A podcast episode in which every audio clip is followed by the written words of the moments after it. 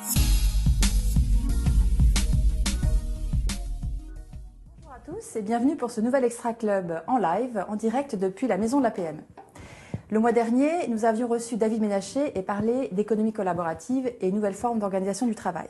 Aujourd'hui, nous vous proposons de poursuivre sur ce thème avec la fameuse entreprise libérée pour un retour d'expérience. Alors l'entreprise libérée a déjà une longue histoire à l'APM. Vous avez très certainement déjà reçu un expert dans votre club puisque 600 rencontres ont déjà eu lieu sur ce thème par le passé. Et au passage, je remercie nos fidèles experts sur ce thème. Au-delà de l'APM, l'entreprise libérée continue de faire le buzz. Elle fait toujours et encore l'actualité. Euh, pas plus tard qu'il y a quelques jours, elle était au menu du 20h de France 2. Et puis on se souvient aussi, je pense, tous du buzz qu'il y a eu autour du magazine euh, diffusé sur Arte l'an dernier sur le bonheur au travail. Mais l'entreprise libérée, elle fait aussi débat. Elle a d'un côté ses fervents défenseurs et de l'autre des patrons plus sceptiques, dont vous faites peut-être déjà partie puisque vous nous regardez aujourd'hui. C'est pour ça que nous avons eu envie d'inviter un dirigeant APM qui l'a expérimenté et qui va pouvoir nous livrer un retour d'expérience concret.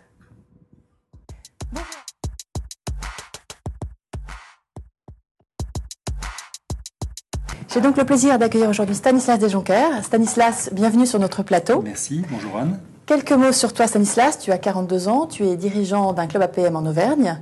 Tu as commencé ta carrière dans des grands groupes pharmaceutiques euh, pendant une dizaine d'années. Et puis en 2007, tu as donc repris une entreprise familiale mhm. dans le domaine de la microbiologie. Alors cette entreprise qui s'appelle Biose compte aujourd'hui 90 salariés. Elle est en, pointe sur son secteur euh, et elle, donc, elle a une très belle mission qui est la santé humaine par le microbiote.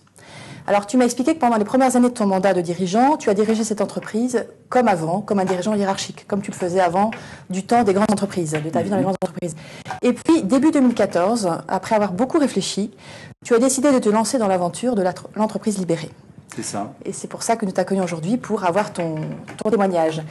Euh, et donc, début 2014, ton entreprise est devenue une SARA. Alors, une SARA, pour ceux qui nous regardent, une SARA, c'est une société à responsabilité augmentée. Alors, avant de commencer à interviewer euh, Stanislas, je, vous rappelle juste les règles du jeu. Euh, donc, vous pouvez écrire vos questions au fur et à mesure euh, de, cet échange, et puis nous les traiterons au maximum dans le deuxième temps de cet extra club qui devrait durer environ une heure. Voilà. Alors, Stanislas, ma première question pour toi, c'est finalement, est-ce que tu pourrais nous définir ce que c'est qu'une entreprise libérée? Avant de répondre à cette question, j'y pense par rapport à ton introduction. Je voudrais donner quelques éléments de contexte sur l'entreprise. Parce que quand on parle d'entreprise libérée, il y a toujours des gens pour dire lui, il peut le faire, mais pas moi, parce qu'il a la bonne taille, c'est trop gros, c'est trop petit, etc.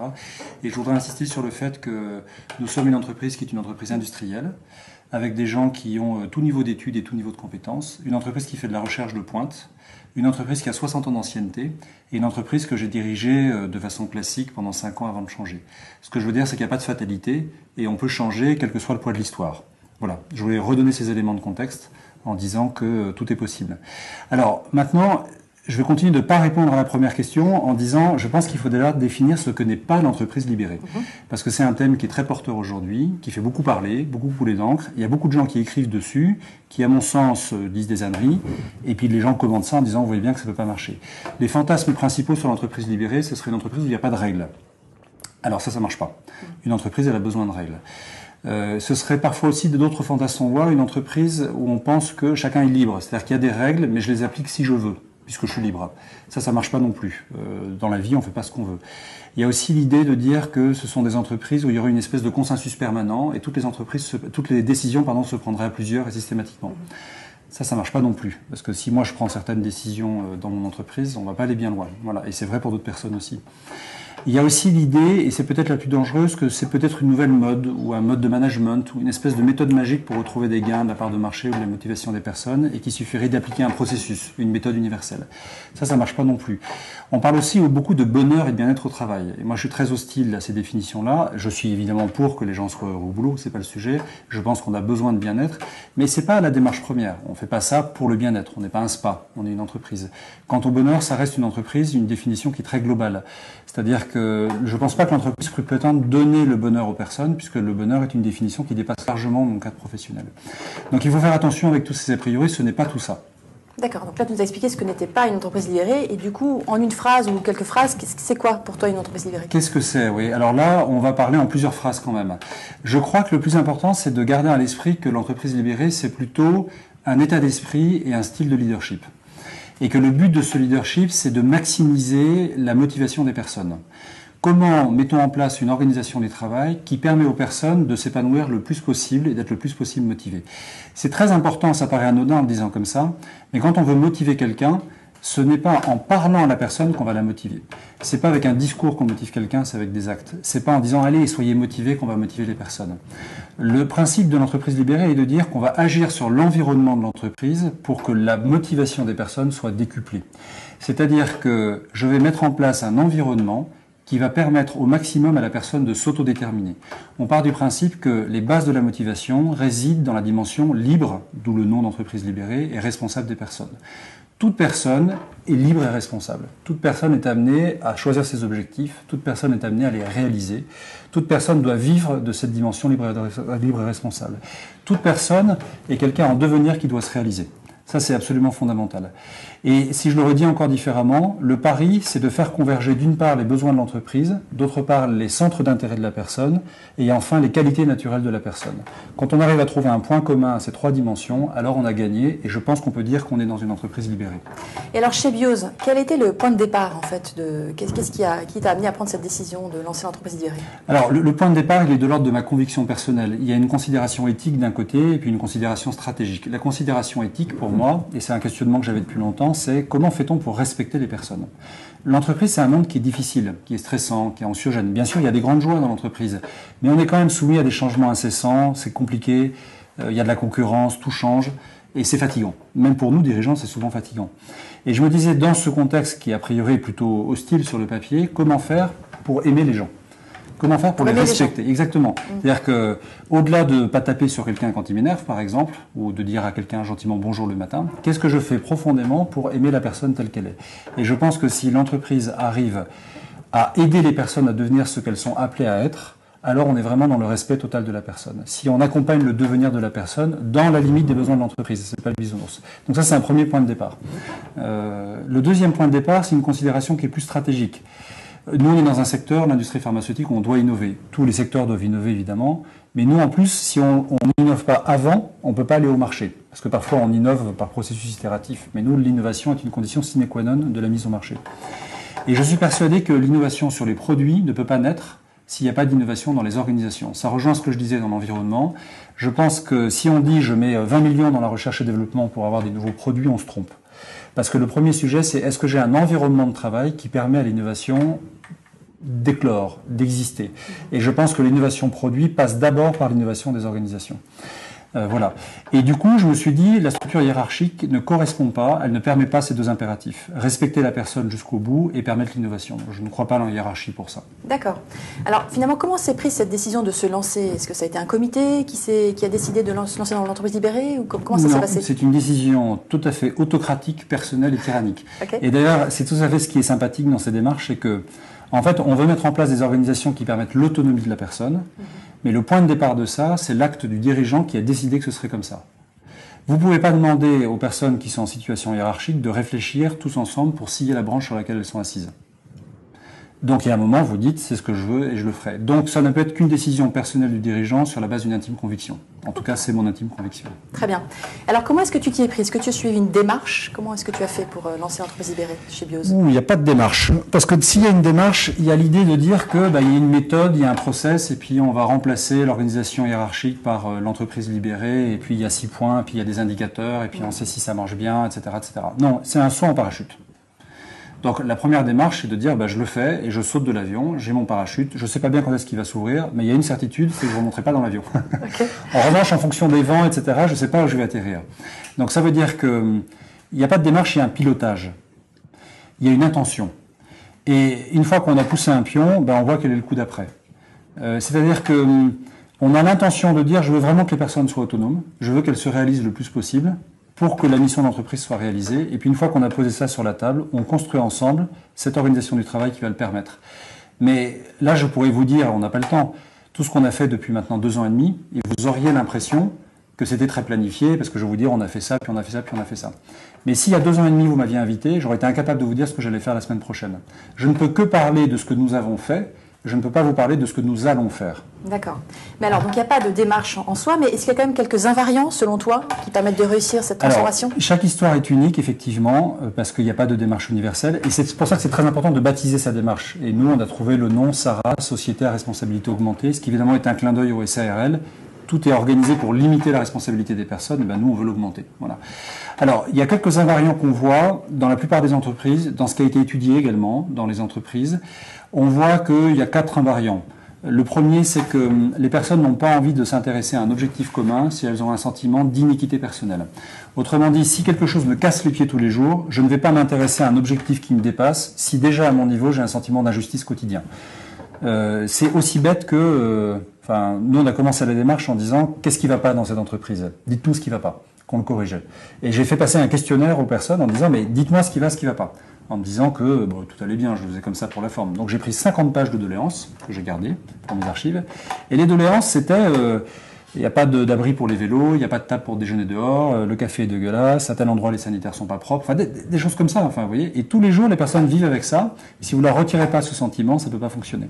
La deuxième chose, c'est qu'il faut, moi ce que j'appelle un bien commun, alors c'est pas un objectif, mais on va dire un objectif commun. Si vous donnez l'autonomie aux personnes, si vous dites à une équipe de sport, euh, allez, réfléchissez au meilleur plan de jeu, parce que c'est vous qui savez, vous êtes sur le terrain. Mais s'il y en a un qui se pense comme un joueur de foot et l'autre comme un joueur de rugby, on est mort. C'est-à-dire qu'on peut penser l'autonomie à partir du moment où on est fédéré par un objectif commun. Dans notre cas, j'étais très surpris dans une entreprise à l'époque, on était plutôt 70, mais euh, je disais, mais aux personnes, qui, sommes-nous et que faisons-nous? Et je pensais qu'on aurait des, des convergences. Les gens savaient à peu près qu'on bossait dans l'industrie pharmaceutique et dans la santé. Le reste, c'était le, euh, on est une entreprise qui faisait déjà 4, à 5 millions de recherches et développement par an. Des personnes m'ont dit non, non, chez nous, on ne fait pas de recherche et développement. Pour vous dire, la perception qu'ont les personnes, c'est incroyable. On est persuadé, parce que nous, on le vit en tant que dirigeant, que tout le monde a la vision qu'on a, et en fait, pas du tout. Le troisième élément qui me paraît absolument fondamental, c'est l'accès aux moyens. C'est-à-dire qu'une fois que j'ai un objectif commun et que je peux poser des actes pour concourir à le réaliser, il faut que j'ai accès aux moyens. Mais si dans mon entreprise, pour demander un stylo rouge parce que j'ai besoin de le remplacer, je dois écrire un formulaire en trois exemplaires et demander à deux strates hiérarchiques, si pour inviter quelqu'un au resto, je donne autorisation à quatre personnes, je n'ai pas accès aux moyens. Donc si je ne peux pas avoir un nouveau stylo tout seul, je vois pas comment j'aurai euh, un budget pour faire une initiative, etc. Le dernier point, c'est la capacité à contempler le résultat. C'est-à-dire que ce que je fais, je dois avoir le fruit. Mais le fruit immédiat de ce que je fais, je le vois, c'est une évidence. Mais le fruit plus global, comment ce que j'ai fait contribue à l'œuvre? Et souvent, dans les structures hiérarchiques, euh, l'information est cloisonnée. Autrement dit, c'est l'image classique de je sais que j'ai taillé une pierre, mais je ne sais pas en vue de quoi. Construire une maison, une cathédrale, une route, etc. Donc quand il y a ces quatre invariants-là, globalement, ça marche. Après, il n'y a pas d'ordre. Il faut que ça soit dans le paysage, mais je dirais que ce sont les ingrédients communs d'une recette, mais après, les dosages, la façon de faire, le temps de cuisson, tout varie d'une entreprise à l'autre. Alors, donc ça fait deux ans que tu as lancé cette démarche. Euh, quelles ont été les principales difficultés que tu as, que tu as rencontrées en chemin? Alors, euh, en fait, la principale difficulté réside, euh, il faudrait redire, une, enfin, pour introduire ça, une petite chose sur la hiérarchie. Je, pense que la hiérarchie n'est pas adaptée, et après je vais vous parler des difficultés parce qu'en fait c'est lié à ça. La, hiérarchie euh, n'est pas adaptée parce qu'elle ne respecte pas les différents moments de l'acte du travail. Quand je travaille chez moi, quand j'ai décidé par exemple de tailler la haie du fond du jardin, dans tout acte du travail, il y a quatre moments. Le premier, c'est que je me donne un objectif. Je vais tailler la haie du fond. Le deuxième, c'est que je choisis mes moyens. Je prends le tailleur électrique, je prends les cisailles, etc. Le troisième, c'est que je mets en œuvre les moyens et j'adapte l'objectif et les moyens. Ce que je veux dire, c'est que je m'étais dit avant, allez, je vais euh, tailler la haie de 50 cm. Puis quand j'en ai fait 20, je me dis 20 cm c'est bien, j'adapte l'objectif, parce qu'au bout d'un moment, je vais y passer la journée. D'accord?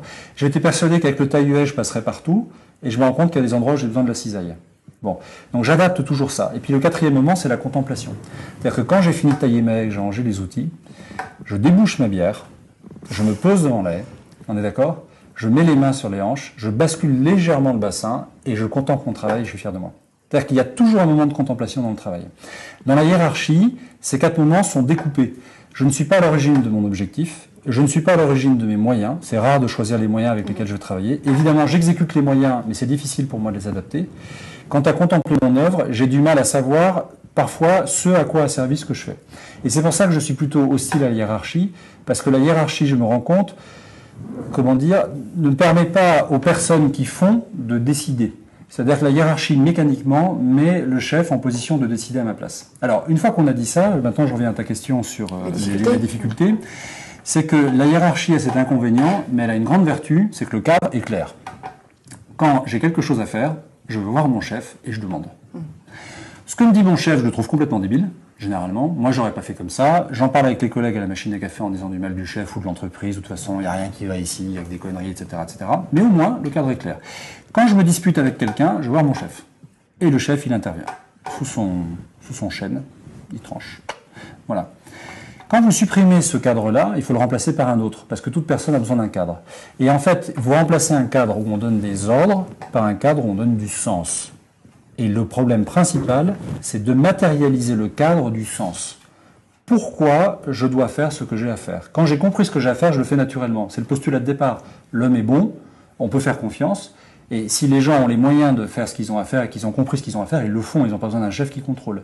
Encore faut-il qu'ils aient bien compris le sens.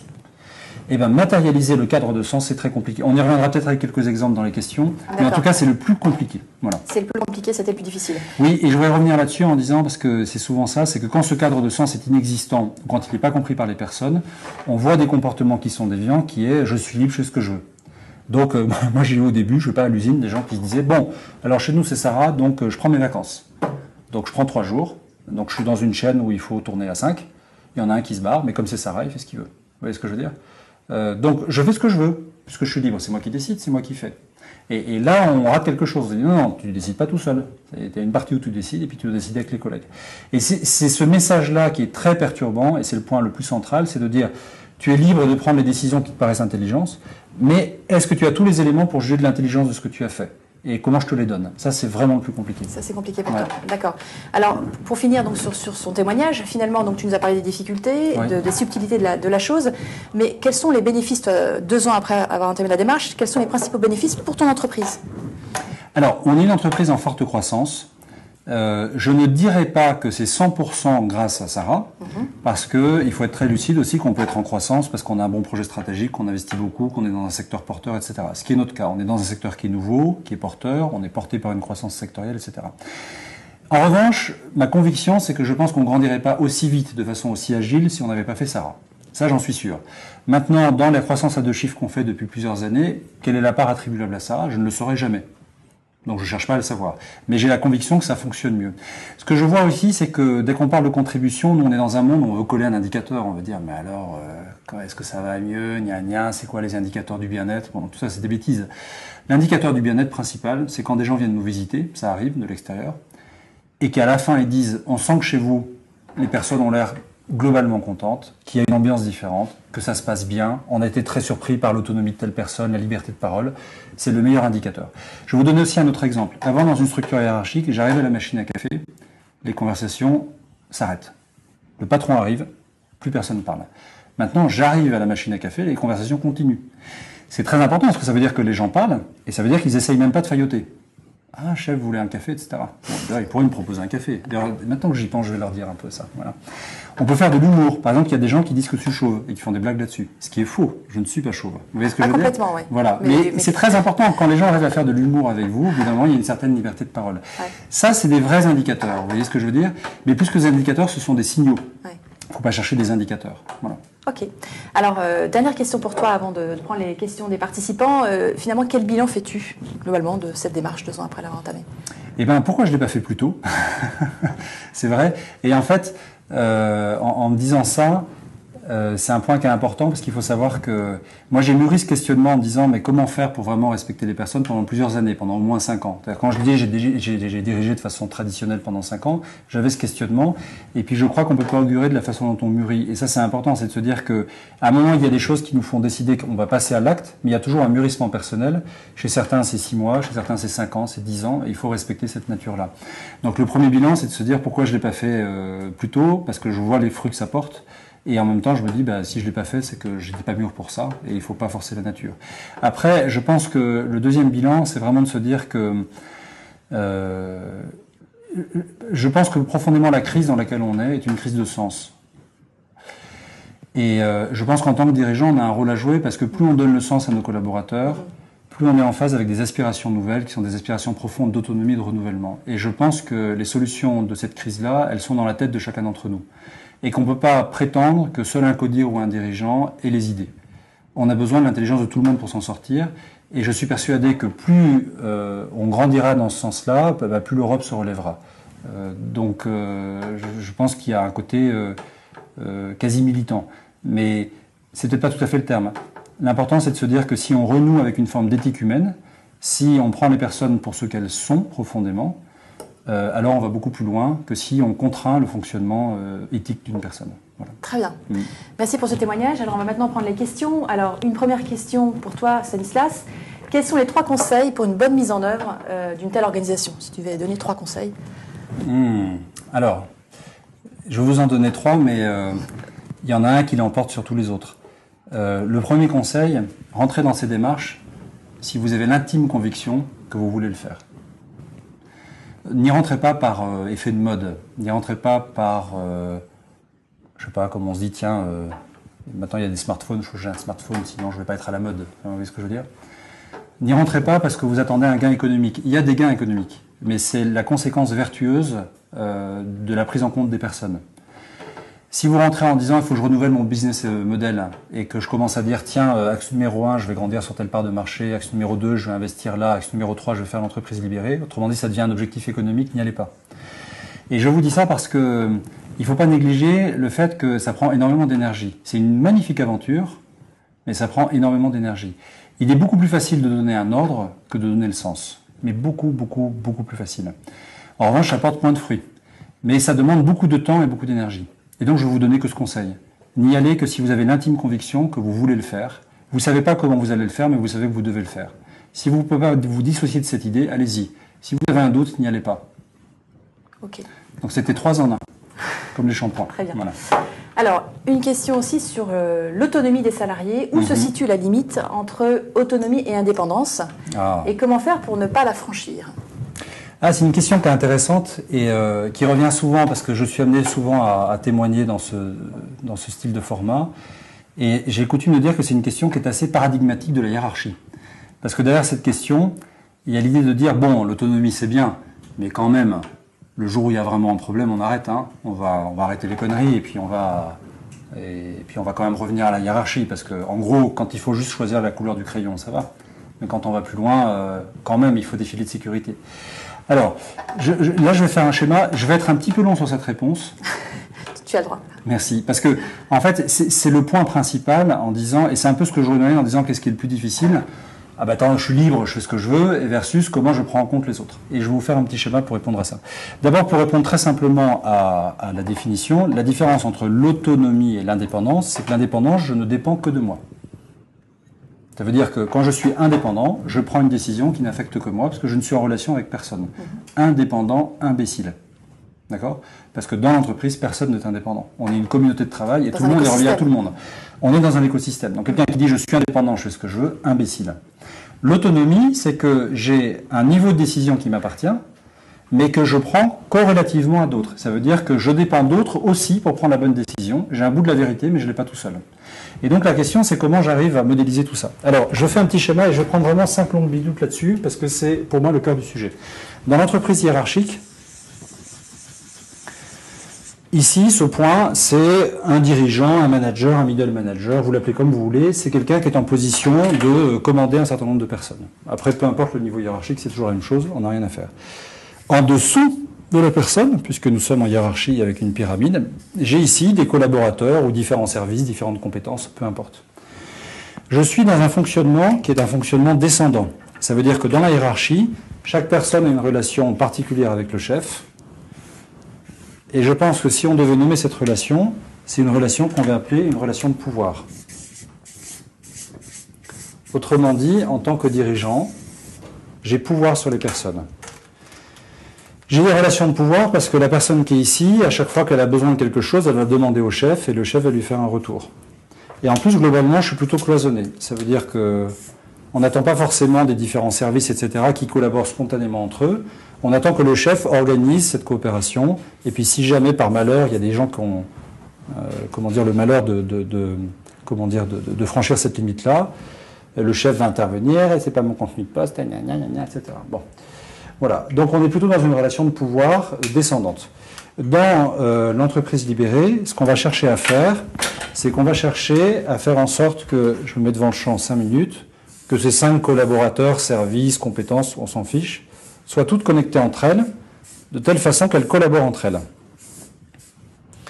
Et pourquoi on parle de ça? Parce qu'on dit ces personnes savent ce qu'elles ont à faire. Elles n'ont pas besoin d'un chef pour savoir ce qu'elles ont à faire. Donc ça veut dire qu'on va remplacer la relation de pouvoir par une relation d'autorité. Et vous allez voir le lien après qu'on fait avec la notion d'autonomie.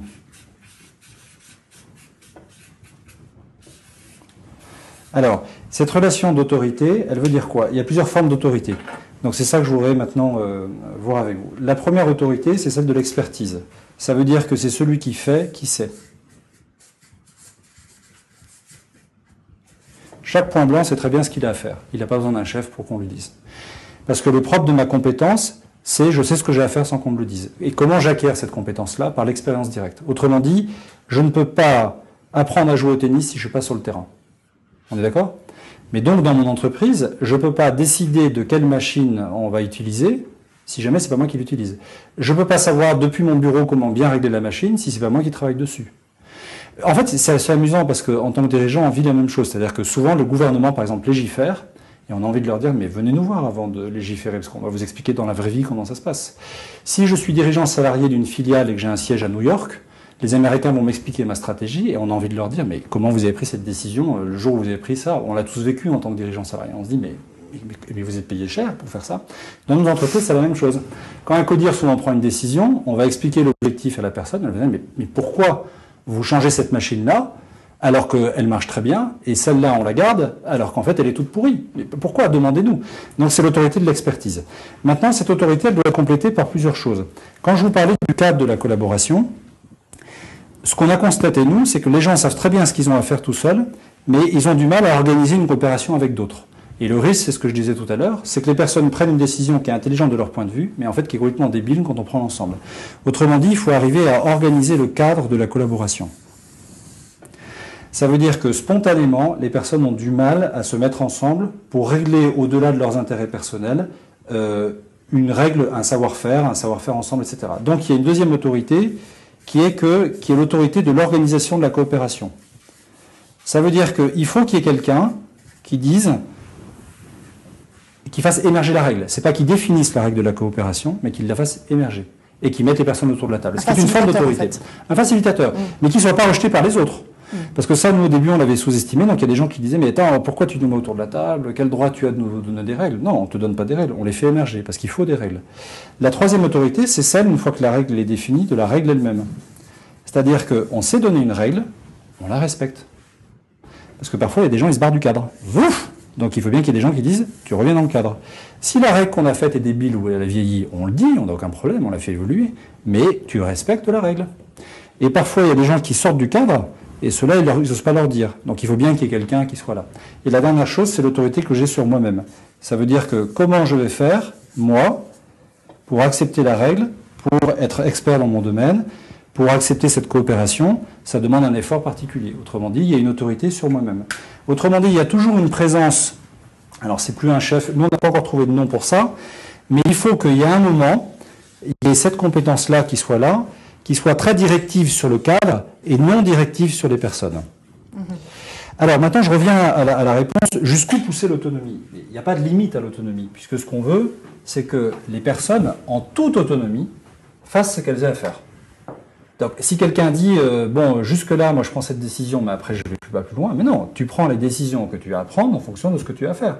Et si tu as un problème, on en parle. Si tu manques un moyen, on en parle. Donc, c'est pas jusqu'où va l'autonomie.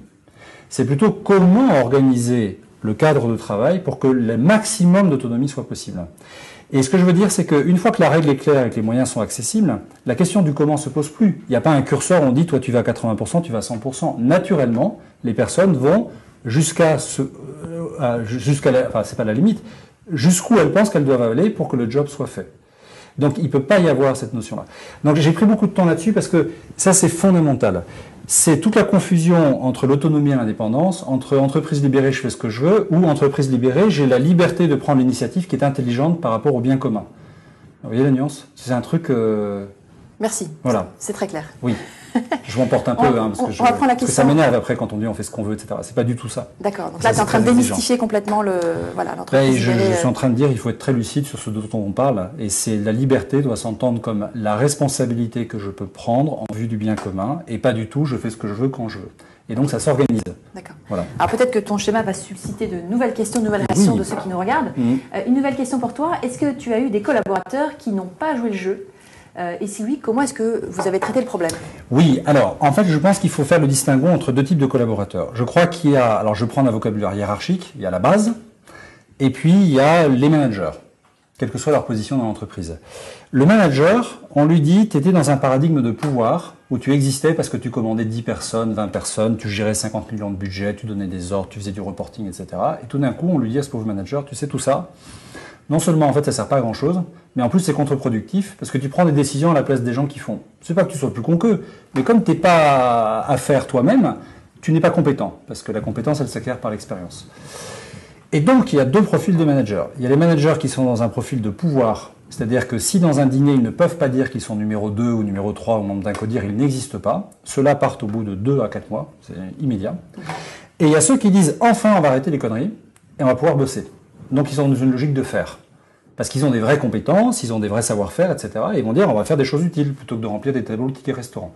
Donc ça, euh, comment on règle ces choses-là? Les, les- les personnes qui sont en tant que manager opposées à ce style de leadership partent d'eux-mêmes, ils négocient leur départ, on ne les met pas dehors, je vous promets qu'ils partent d'eux-mêmes. Ensuite, il y a euh, le deuxième comportement qui consisterait à dire, j'en reviens à mon schéma magique, un collaborateur qui fait partie de la base, qui est Ouais. ici, sort du cadre. C'est-à-dire qu'il dit on s'est donné une règle, mais je m'en fiche, moi je fais ce que je veux, je suis libre. Alors là, le type de recadrage, alors nous on l'a vu au bout de deux ans et demi, on a eu un précédent pour la première fois, c'est les autres collaborateurs qui disent on ne veut plus travailler avec cette personne. Autrement dit, c'est l'écosystème qui rejette. Qui est vertueux en fait. Sauf que ils disent qu'ils veulent plus, mais c'est pas eux qui vont leur signifier. C'est-à-dire qu'il y a un moment, on revient à cette autorité de rappel de la règle, il faut aller voir quelqu'un pour dire toi dis-lui. Dis-lui qu'on veut plus, donc que cette personne reste pas avec nous. Donc il y a toujours cette autorité-là. Mais donc c'est globalement l'écosystème qui finit par rejeter. Ce qui est très important parce que ça veut dire que quand une culture commune commence à se construire, alors à partir de là, on a conscience de ce qu'on veut faire, comment on le veut faire, et quelqu'un qui ne respecte pas la règle est rejeté par l'écosystème. Donc ça se fait assez naturellement. D'accord. Ouais. Alors, on a lu aussi beaucoup de choses sur les rémunérations. Donc, euh, voilà, certains, ceux qui décrivent l'entreprise libérée disent Oh, maintenant les salariés veulent déterminer leur salaire, etc. Et on marche sur la tête. Donc, finalement, comment est-ce que tu peux gérer la transparence des, des rémunérations ou la relation à la, à la- rémunération de ton entreprise comment, comment ça marche? Oui, alors personne n'a dit qu'il fallait une transparence des rémunérations. Moi personnellement, j'y suis totalement hostile. Parce que quand je sais que mon collaborateur gagne 53 euros de plus que moi brut par mois, dès que je vois sa tronche, je dis mais il a 53 euros de plus que moi et c'est horrible, etc. Et puis vous savez, c'est un domaine qui est très, très sensible. Alors il y a plusieurs aspects dans la question des rémunérations. La première pour moi, c'est de se dire que euh, il faut distinguer le prix des compétences de euh, faire participer l'ensemble de l'entreprise à la richesse qu'on a créée. C'est deux différents. Autrement dit, il y a le fixe et il y a le variable. S'agissant du fixe, le prix des compétences doit être déterminé de façon juste. Et là, il y a, enfin, chez nous, on parle de base. Pour parler de service, bon, peu importe, c'est notre vocabulaire. Mais il y a des gens qui ont la compétence de savoir quel est le prix de marché. Vous êtes, euh, vous avez 40 ans, vous venez de l'industrie pharmaceutique, vous avez 15 ans d'expérience en tant que marketeur stratégique, vous parlez trois langues étrangères. C'est quoi votre prix de marché? On sait que c'est pas le SMIC. Bon, après c'est combien? Voilà. Donc là, il y a des bases de données pour savoir quel est le prix des compétences. Donc là, il faut démystifier le truc en disant ben, quel, est le salaire juste? Et là, c'est le marché qui me donne le là. Voilà. Et puis, on sait très bien que si j'ai un excellent collaborateur qui part, alors euh, ben, je vais faire attention à ne pas le laisser partir, etc. Donc ça, ben, ça se fait en disant, et pour moi, je suis, je suis pour la transparence des fourchettes de salaire. C'est-à-dire que les personnes ont besoin de se dire, si je reste 5 ans, 10 ans, qu'est-ce que je peux espérer en fonction de quelles compétences je vais développer? Donc on est pour la transparence des fourchettes de salaire. Euh, telle personne avec telle compétence peut envisager de gagner de temps à temps, mais pas pour la transparence individuelle. Ensuite, il y a la question de la rémunération variable individuelle. Là, pour nous, ça a été choisi euh, par tout le monde. Ça veut dire qu'on on a fait voter l'ensemble des personnes pour savoir si on voulait que ce soit euh, une rémunération euh, collective variable, individuelle, si elle était répartie au prorata des salaires, par tête, etc. etc. On arrivait à la conclusion que c'était une rémunération variable, collective et par tête. Et le dernier point sur la rémunération, c'est que cette rémunération doit exister comme un signe de justice sociale. Si on se donne plus, on crée plus de richesse et une partie revient à nous. Donc c'est fondamental. C'est un élément de la cohérence de l'ensemble. Mais c'est pas l'élément premier. C'est-à-dire que dans mon entreprise, si j'avais dit, euh, chez nous les gens sont payés 13 mois et demi, si j'avais dit, allez, c'est Sarah, 14 mois et demi de salaire d'emblée, euh, j'aurais été content, je ne dis pas le contraire. Mais ça n'aurait rien changé au comportement. Ce qui change au comportement, c'est de mettre en place un environnement qui permet aux personnes de s'autodéterminer. Et quand elles le font et qu'en plus elles capent une rémunération supplémentaire, alors il y a un tel sentiment de justice que la boucle est bouclée. C'est ça le point clé de la rémunération. Ok. J'aimerais revenir sur, le, sur les managers. Tout à l'heure, tu disais donc il y a la base et, les managers. Euh, et donc finalement, tu disais ceux qui ne se sentent pas euh, à l'aise dans ce cadre, ils partiront d'eux-mêmes. Oui. Comment motiver ceux qui restent? Comment motiver les managers? Qu'est-ce que tu as fait pour, euh, pour les, les engager dans ce processus? Alors, je, je, voudrais bien redire que ce sont des situations qui sont vaincues, qui sont vécues comme extrêmement injustes par les managers et les membres du CODIR. Par exemple, moi j'ai commencé à réfléchir à l'époque avec mon CODIR sur tout ça, puis maintenant on n'a plus de CODIR. Les mecs qui sont à fond, on va réfléchir à tout. Non, bah non, ça n'a rien. Donc, euh, non. Euh... Depuis quand? Ou deux ans. J'ai gagné déjà deux jours par mois, donc ça c'est cool. Mais euh, je vais revenir un petit peu sur le CODIR parce que pourquoi un codir est pas bon? Enfin, attention, je, je, je, parle d'une PME de moins de 100 personnes, plutôt en croissance, etc. Après, je ne sais pas comment c'est ailleurs, mais pour nous, hein, je parle de mon histoire, je ne fais pas de généralité. dans notre cas, je témoigne sur mon entreprise. Après, s'il y a des gens qui ont des codires qui sont contents, très bien. Mais oui, dans un codir, en fait, vous mettez dans une PME, vous avez le responsable de la prod, de l'assurance qualité, du marketing, du commerce, etc. Et vous les mettez tous ensemble autour d'une table avec des croissants au milieu, euh, si c'est le matin, et un café. Et, et en fait, on aborde tous les sujets clés. Oui, parce que bon, il y a les sujets, on n'a pas besoin de s'en occuper, mais quand ça devient important, quand même, euh, bah, on va s'en occuper, on est d'accord. Bon. Et en fait, quand vous mettez les gens autour de la table, ce qui se passe dans un codir, c'est que tout le monde donne son avis sur tout le monde. Autrement dit, le gars de la prod commence à parler des nouveaux packs marketing. Et le marketing commence à donner son avis sur la nouvelle machine parce que la parole circule. Et donc il y a un double niveau d'incompétence, parce que non seulement des gens qui a priori n'ont aucune compétence donnent leur avis sur des choses sur lesquelles ils n'ont pas de compétence, mais en plus, dans la compétence qu'ils croient avoir, ils ne l'ont pas, parce que de toute façon, c'est jamais eux qui vont faire tourner la machine ou qui vont lancer le produit. Donc vous faites défiler des gens qui leur parlent de, leur projet, vous les critiquez, sans savoir, vous prenez des décisions à leur place, et à la fin, vous prenez des mauvaises décisions, parce que vous, en tant que dirigeant du CODIR, vous pouvez pas toujours dire à la personne ce que tu as dit est débile. Donc vous faites une espèce de consensus mou et à la fin c'est pas bon. Donc celui qui sait fait, donc les codires sont mauvais pour ça. Donc on a supprimé les codires.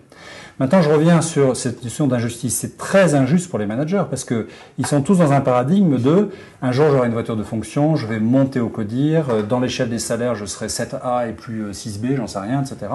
Et tout, surtout en France, notre paradigme est basé sur des signes du paraître et du pouvoir. Et un jour vous leur dites il n'y a plus rien. Et donc, vous ne pouvez pas prétendre les motiver. Vous ne pouvez pas leur dire allez, je vais t'accompagner, etc. Moi, je pense qu'il faut une rupture brutale pour que les gens arrivent à se positionner. Et il y a ceux qui restent et il y a ceux qui partent. Et c'est là qu'on voit euh, les tempéraments des personnes. Et ceux qui restent, en revanche, il ne faut pas les motiver, il faut les accompagner. Parce que ça veut dire que leur rôle, il va beaucoup plus. Je reviens à mon schéma magique, excusez-moi. Mais leur rôle, entre autres, hein, leur rôle va être de dire comment j'organise la coopération humaine, comment je rappelle la règle quand elle est nécessaire. Parce que c'est quand même eux qu'on va aller voir pour dire, écoute, nous on veut plus bosser avec un tel, mais va lui dire, parce que nous on veut pas lui dire. C'est eux qui vont organiser et mettre les personnes autour de la table. Et ce que je rajoute, c'est que chez nous, cette activité-là, elle est variable, ça dépend des sujets, des compétences qu'on a, etc. Mais on a un deuxième présupposé, c'est que tout le monde travaille. C'est-à-dire que tout le monde a un faire propre. C'est-à-dire qu'on va demander à l'ex-manager de faire des choses qui concrètement euh, concourent à l'entreprise. Ce qui est frappant dans les systèmes hiérarchiques, c'est que les personnes les plus diplômées sur le papier font les choses les moins directement productives, c'est-à-dire qui ne vont pas contribuer à l'œuvre. On va faire du reporting, on va faire des rapports, on va faire des tableaux de suite tickets restaurants, mais quand tout ça disparaît, qu'est-ce que ça change? Rien. Alors que quand euh, la personne n'est pas là, elle doit manquer. Sur un terrain de rugby, quand on est 14 au lieu de 15, ça joue à 15 le rugby, Ouais, eh ben, ouais, très bien. Et, on et, ben, il, il manque quelqu'un. Voilà. Et donc, le sujet, c'est qu'est-ce qu'on fait? Et donc, j'ai coutume de dire que maintenant, ce qui a changé pour moi, c'est que je travaille. Mm. Parce qu'avant, j'étais persuadé que je travaillais. Parce que j'animais bien, c'est super ce que tu as fait, euh, donne-moi tes, objectifs, on va les définir ensemble, etc. Et je passais mon temps à finalement contraindre les objectifs qui n'étaient pas plus intelligents à la fin, même plus bêtes, et, avoir le souci de tout, et pas du tout. Et maintenant, je travaille. Je fais de la stratégie, du financement de stratégie, du commerce. Donc, chez nous, tous les ex-managers qui font un peu d'organisation de coopération humaine travaillent. D'accord. Ils si posent des actes. Si j'allais les voir aujourd'hui, je leur demandais, que, sans que tu sois là, est-ce que, est -ce que vous êtes vraiment motivé Tu penses qu'ils me répondraient oui? Bah D'abord, je pense que tu le sentirais. Ensuite, il dirait, le jour où il nous a dit ça, on a vraiment ressenti ça comme une injustice majeure et ça a duré six mois, un an. On a trouvé que c'était vraiment dégueulasse. Et ils ont raison, ça a été très brutal. D'accord. Et depuis, euh, ceux qui sont restés te diraient, mais ce que je fais aujourd'hui est beaucoup, beaucoup, beaucoup plus intéressant qu'avant parce que je comprends ce que je fais, j'ai le sens de ce que je fais et je me sens utile. Je suis très frappé quand je témoigne dans différentes entreprises de voir la souffrance des cadres qui disent ce que je fais ne sert à rien je suis un maillon de reporting, etc., dans les grands groupes notamment, et qui ont besoin de se sentir utiles. Et ben, c'est ça qui te dirait. D'accord, très intéressant. Mm. Alors, une autre question qui me semble très intéressante, c'est comment on peut installer un système pérenne qui soit indépendant du leader charismatique, peut-on dire, mm. euh, qui l'a lancé finalement. Tout à fait. Alors, on a raison de dire qu'il y a un charisme. Euh, alors, si demain je pars, on va être très clair, au bout de deux ans et demi, tout revient comme avant. Parce que je serai remplacé par un autre dirigeant, je ne sais pas qui. Euh, effectivement. Donc on a raison de parler de charisme. Et je voudrais d'abord dire que c'est pas le charisme de quelqu'un qui parle bien, hein, quelqu'un qui monte sur sa boîte à savon pour haranguer les gens en disant maintenant vous êtes libre, etc. etc. C'est le charisme de l'authenticité. C'est-à-dire que les personnes doivent sentir que vous portez cette démarche en vous, que vous allez le faire, que c'est pas négociable, que c'est ce que vous voulez profondément pour votre entreprise et que de toute façon il va falloir faire avec. C'est le charisme de l'authenticité. Mais ça peut se faire avec des personnes qui parlent beaucoup moins, ou des personnes qui sont moins flamboyantes, ou etc. Vous voyez, ça peut se faire. Le tout, c'est qu'on sente cette conviction intime et totale. C'est ce charisme-là dont on parle. Maintenant, euh, par rapport à ça, euh, je pense qu'il y a un niveau d'acculturation. Moi, ce que je vois, c'est que ce que je veux faire, certaines personnes dans mon entreprise ont compris ce que je voulais faire. Et du coup, s'en font les relais. Chez nous, on parle de borne Wi-Fi. C'est-à-dire qu'il faut, dans les organisations, des personnes qui irradient cette culture du travail, pour la communiquer aux autres. On parle de contamination positive. Je pense que c'est un processus d'acculturation qui prend plusieurs années. Si je devais me projeter, je dirais que peut-être dans 2-3 ans, sachant que ça fait 2 ans et demi qu'on fait ça, il y aura assez de personnes acculturées pour faire en sorte que si je disparaissais, la culture reste. Hmm. La culture restera, mais si le dirigeant suivant est dans cette optique-là. Donc c'est vrai qu'il y a un énorme sujet autour de dire et l'après euh, C'est porté par une personne. Au début, c'est forcément porté par une personne. Après, ça contamine, mais il faut un gardien. Moi, je suis dirigeant actionnaire, euh, actionnariat pour l'instant familial. Je sais que je vais rester très longtemps et ça aide beaucoup les personnes. Surtout souvent, je leur dis, vous savez, vous m'avez encore sur le dos pour 30 ans. Donc il va falloir composer avec ça, vous n'avez pas le choix. Et en fait, je le dis en rigolant, mais c'est pas anodin. Parce que j'envoie le message de dire, écoutez, tout ce que vous allez faire pour vous engager, demain, vous n'allez pas avoir un petit chef qui va revenir pour faire comme avant. Donc engagez-vous, parce que de toute façon, il faut le faire. Voilà, on voit, euh, quand on regarde des entreprises qui ont fait ça, des entreprises qui changent de dirigeant et c'est tellement acculturé que ça reste. Et puis il y en a d'autres, ça disparaît complètement. Voilà, là c'est vrai qu'il y a une inconnue autour de ça. D'accord. Alors on va parler d'un sujet qui, fâche ou qui, voilà, euh, c'est selon euh, les syndicats. Est-ce qu'ils ah. sont aussi libérés chez vous? Alors nous, on a des instances représentatives du personnel, mais on n'a plus de syndicats. Vous n'avez plus de syndicats? Ben non. Ben oui, parce que en fait, si vous voulez, la vertu de l'entreprise libérée pour ça, c'est qu'à partir du moment où tout le monde a compris l'authenticité de votre démarche, et on a compris qu'on était dans le même bateau, que dans un bateau, il n'y a pas deux caps. Donc on n'est jamais en négociation la direction contre les employés, avec dans le rôle des méchants la direction et dans le rôle des pauvres martyrs les employés. Et qu'on a compris qu'on avait tous un bien commun et que toutes nos actions y concouraient, que les employés voient que les cadres travaillent, c'est-à-dire qu'ils les voient au boulot. Personne chez nous vous dira que je ne travaille pas ou que certaines personnes ne travaillent pas. Tout le monde voit ce qu'on fait. Mm, mm. Enfin, ils voient qu'on travaille. Ils ne savent pas dans le détail, parce que de toute façon, personne ne peut pas tout savoir sur tout. Et bien à ce moment-là, vous discutez ensemble de la politique de rémunération, de l'intéressement, etc. Parce qu'ils voient qu'il y a une justice. Mais c'est possible s'il y a une hyper-cohérence. Si vous dites zéro d'augmentation de salaire et que vous versez entre 12 et un million de dividendes, vous tuez le truc en trois secondes. C'est-à-dire qu'à un moment, les gens savent ce que prennent les actionnaires, ils savent ce qu'il y a pour eux, et quand ils disent les actionnaires ont pris, mais moi aussi j'ai une rémunération variable, j'ai un bon salaire, je connais le prix de ma compétence, je connais le prix du marché, et, on me laisse euh, faire euh, ce qui me paraît intelligent et donc j'ai un bien-être, pourquoi vous voulez que les gens soient mécontents? Donc chez nous il y a bien un CE, parce qu'on ne va pas contre la loi, on a la taille où il faut qu'on ait un CE, mais nous n'avons pas de syndicat. Parce que nous ne sommes pas à négocier les uns contre les autres, nous travaillons ensemble dans un bien commun. D'accord. Alors en ce qui concerne. Euh, on a tous des petites oreilles et on s'habille en rose avec de la fourrure, c'est des bisounours. Non, non, c'est pas vrai. Parce que quand je dis ça, souvent les gens ils disent mais ouais, il dit ça, mais c'est pas possible. Si, c'est possible. Mais ça part d'une vision commune partagée. Moi, j'insiste énormément là-dessus. c'est peut-être ça le fondement qu'il faut retenir. Hein. Oui, et puis la, justice. C'est-à-dire que si une entreprise commence à dire je vais planquer des bénéfices euh, en Irlande pour éviter de la participation des salariés, ça finit par se savoir. Et alors là, je ne vous fais pas de dessin. C'est-à-dire que souvent, il y a des situations sociales qui sont tendues parce qu'il y a mm. des vraies situations d'injustice Donc il faut aussi le prendre en compte. Mm. Voilà. Quand la justice est là, il n'y a pas de raison que les personnes euh, soient montées les unes contre les autres. D'accord. Alors tu sembles effectivement intimement convaincu voilà, que c'est une, c'est mm. une, un beau projet, c'est un beau projet pour ton entreprise et tu veux le mm. poursuivre. Euh, malgré tout, donc, tu nous as montré quelles étaient les, les, éventuelles difficultés que tu as rencontrées. Euh, finalement, quelles sont les limites d'une telle organisation? C'est une question que se posent les gens qui nous regardent. Quelles sont les limites d'une organisation libérée? Alors, moi je dirais qu'il y a plus que de limites, je parlerais d'écueils. Euh, parce qu'il n'y a pas de limite. Euh, il n'y a pas de limite au fait que les personnes prennent des décisions intelligentes et que ça concourt au bien commun et que l'entreprise se développe. Euh, moi, je ne veux pas de limite là-dessus. si en grandissant comme ça, un jour, on peut être une boîte d'un milliard, eh ben, the sky is the limit. Hein, donc là, j'ai pas de problème. En revanche, il y a des écueils. Alors, les écueils, je, pense qu'il y a un écueil idéologique qui consiste à dire je fais de la liberté une espèce d'absolu, de la non-directivité une espèce d'absolu, et, nous, à un moment, on était un peu comme ça au début, enfin ça c'était de ma faute hein, uniquement. C'est-à-dire que si vous mettez que, par exemple, en avant l'autorité de l'expertise au nom de la liberté de l'individu, etc., etc., les personnes inexorablement dérivent et font ce qui leur plaît, ce qui les arrange. à l'usine, à un moment, je fais tout mon discours pour leur dire voilà soit quoi je crois, etc. Et puis une semaine plus tard, ils disent ouais, on s'est organisé. Je me dis ah mais c'est magnifique et tout. Alors qu'est-ce que vous allez faire? On a décidé qu'on faisait plus d'équipe parce que travailler le samedi ou le soir, euh, ça nous embête. Ce qui était une aberration économique, évidemment. Et ben, ça nous arrange. On est libre, non? C'est ce que vous avez dit. Et là, on regarde les gens, on se dit mon Dieu, qu'ai-je fait? Et vous voyez donc grand moment de solitude. Voilà. Ben oui, on se dit bon, alors. Mais, mais, non, c'est pas ce que j'ai. Mais, mais, si vous avez dit. Vous voyez, donc c'est ce type de choses-là. C'est là que je dis qu'il faut une intime conviction, parce que dans ce moment-là, il faut se raccrocher à son phare. Bon.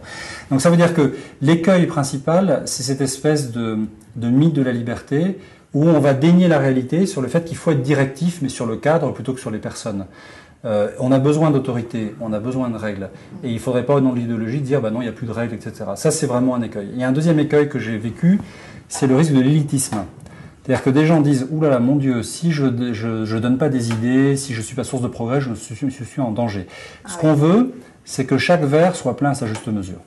Tout le monde ne peut pas faire la même chose, ni à la même vitesse, ni à la même ampleur, etc.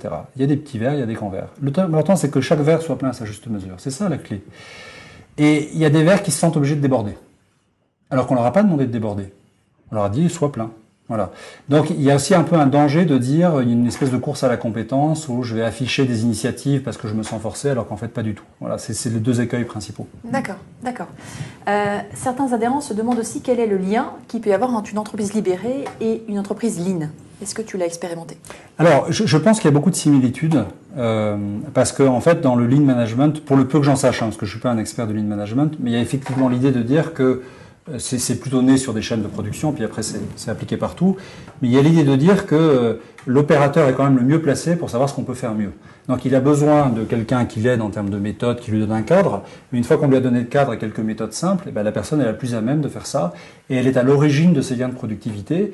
Et puis il y a beaucoup de visuels dans le lean aussi. Il y a l'idée de dire, bah, je sais ce que je fais, j'ai des indicateurs, etc. On en fait beaucoup à l'APM d'ailleurs. Du lean, ouais, voilà. Pourtant vous n'êtes pas industriel. mais c'est pour ça que je dis, ça a commencé à l'industrie, puis après ça se duplique partout. Euh, alors après, pour moi, la seule différence, c'est de dire que euh, pour moi, dans l'entreprise libérée, le point de départ, c'est l'autodétermination de la personne dans le cadre de ce que peut offrir l'entreprise. J'insiste bien là-dessus. C'est pas, euh, tiens, je vais être euh, garçon pâtissier, bah non, moi je peux pas t'aider à faire ça, va ailleurs, quoi. Voilà. Si en revanche j'ai toujours rêvé de faire du commerce et j'ai jamais pu le faire parce que j'ai pas les diplômes, mais j'ai les compétences, etc. Oui, on va t'aider si ça nous aide. Voilà. Donc je pense que la différence, c'est de se dire que la productivité naît de l'autodétermination de la personne. Elle n'est pas posée comme un, premier absolu. C'est pas écoute, il faut qu'on gagne de la productivité, donc on va t'aider. C'est qu'est-ce qui te paraît intelligent, comment tu veux te déterminer, et on sait que la conséquence sera plus de performance. Mais c'est une conséquence, c'est pas un objectif premier. C'est la, principale différence que je vois. D'accord. Certains adhérents se demandent aussi finalement, euh, ils t'ont entendu et ils veulent peut-être qu'ils veulent se lancer. Comment faire pour le, premier pas, Alors, je, reviens toujours sur l'intime conviction. Je, mmh. je, me répète, mais faites-le si vous avez l'intime conviction que vous devez le faire. Voilà. Donc ça, c'est ton message. Euh, oui, c'est mon message. Vous pouvez relire euh, Rilke, le poète euh, autrichien, qui donnait comme conseil à un jeune écrivain dois-je tout abandonner, la boîte de mon père, machin, etc., pour écrire. La réponse de Rilke était de dire si vous sentez comme une impérieuse nécessité que vous ne pouvez pas vivre sans l'écriture, faites-le, sinon ne le faites pas. Et ben, c'est la même chose. Voilà. Maintenant, une fois le premier conseil, je, je, crois quand même que la première chose à faire, c'est de s'intéresser aux personnes par les actes. Les personnes, je reviens à ce que je disais, mais c'est le sentiment d'équité. Les personnes ne peuvent pas s'intéresser à un projet collaboratif, à un bien commun, si à leur échelle immédiate, ils ont une série d'injustices. Donc n'hésitez pas à demander à vos collaborateurs qu'est-ce qui va, qu'est-ce qui ne va pas montrer que ces sujets peuvent être traités, donnez-leur leurs moyens déjà de traiter ça et vous les prédisposez à vous écouter. Je pense que c'est vraiment le premier point de la démarche. Ça peut être un premier pas déjà. De... Je pense. Ouais. Et après, le reste, bah, vous le saurez quand vous aurez fait le premier pas. D'accord, on avance. C'est tout ce qu'on peut dire. En marchant. On pilote et on pousse un pion et on voit le coup d'après. D'accord. En fonction de ce que ça provoque. Alors une autre question que je trouve très intéressante qui nous remonte des gens qui nous regardent, c'est finalement, donc tu es membre d'un club APM depuis 10 ans, donc tu étais déjà dans ton club Auvergne lorsque tu as lancé l'entreprise libérée. Quelle a été l'importance et, le soutien en fait de ton adhésion euh, à l'APM pour, pour se lancer dans cette aventure? Alors, je, pense que d'une façon générale, indépendamment de l'entreprise libérée, et c'est, je pense pour ça que la plupart d'entre nous sommes à l'APM, que c'est, un tel... Euh, melting pot d'idées, d'échanges, d'experts qui viennent vous bousculer dans vos certitudes, que l'APM m'a tanné le cuir euh, pour dire, bah, écoute, euh, si tu veux le faire, vas-y, ose. C'est pas parce que c'est nouveau que ça paraît fou qu'il faut pas y aller. C'est-à-dire que on est on a une espèce de, de, bain de jouvence permanent qui fait qu'on se dit bah, c'est pas parce que les autres le font pas que je vais pas le faire. Donc d'une façon générale, la culture APM d'innovation, de remise en cause, d'échange, d'humilité aussi, parce qu'on se rend compte qu'entre pairs, bah, parfois on a des bonnes idées puis on se plante et puis on échange très simplement entre nous, m'a beaucoup aidé. Ensuite, l'APM m'a aidé parce que mon déclencheur pour passer à l'acte a été une expertise APM. Pour ne pas le citer, Isaac Getz. Oui. Et, et, en fait, je connaissais pas ce monsieur, euh, ni son ouvrage. Et en fait, son ouvrage, c'est une, description d'entreprises qui, l'ont fait. Et je me suis dit, mais en fait, il est en train de me parler de dizaines d'entreprises dans le monde qui l'ont fait, de toute taille, tout continent, toutes origines, tout âge. Et toi, ça fait 5 ans que tu réfléchis. Maintenant, ça suffit, tu y vas. Donc l'APM m'a aussi apporté le déclencheur. Ensuite, l'APM a été aussi un peu un, pas un exutoire, mais euh, je reprends l'exemple des gens qui vous disent très fièrement qu'ils ont décidé d'arrêter de, travailler en équipe, autrement dit, donc de crucifier la boîte à horizon de mois, hein, si on continue comme ça.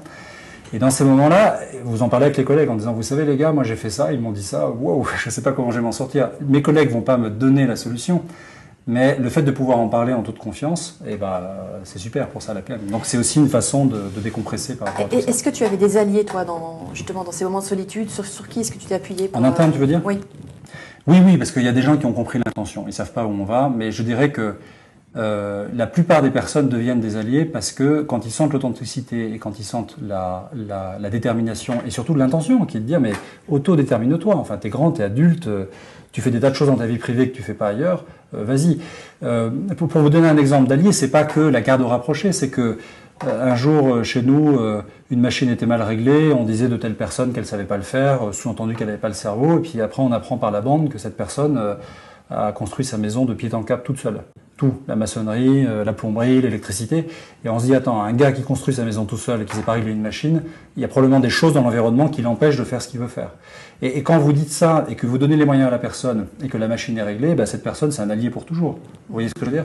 Donc ça veut dire que plus que dans le discours, une fois que vous posez des actes qui sont cohérents et qu'on voit des premières marges de progrès, alors vous avez des alliés euh, partout. Voilà. En fait, je dirais que les personnes sont plus perdues qu'hostiles. Parce que souvent, moi-même, je suis perdu.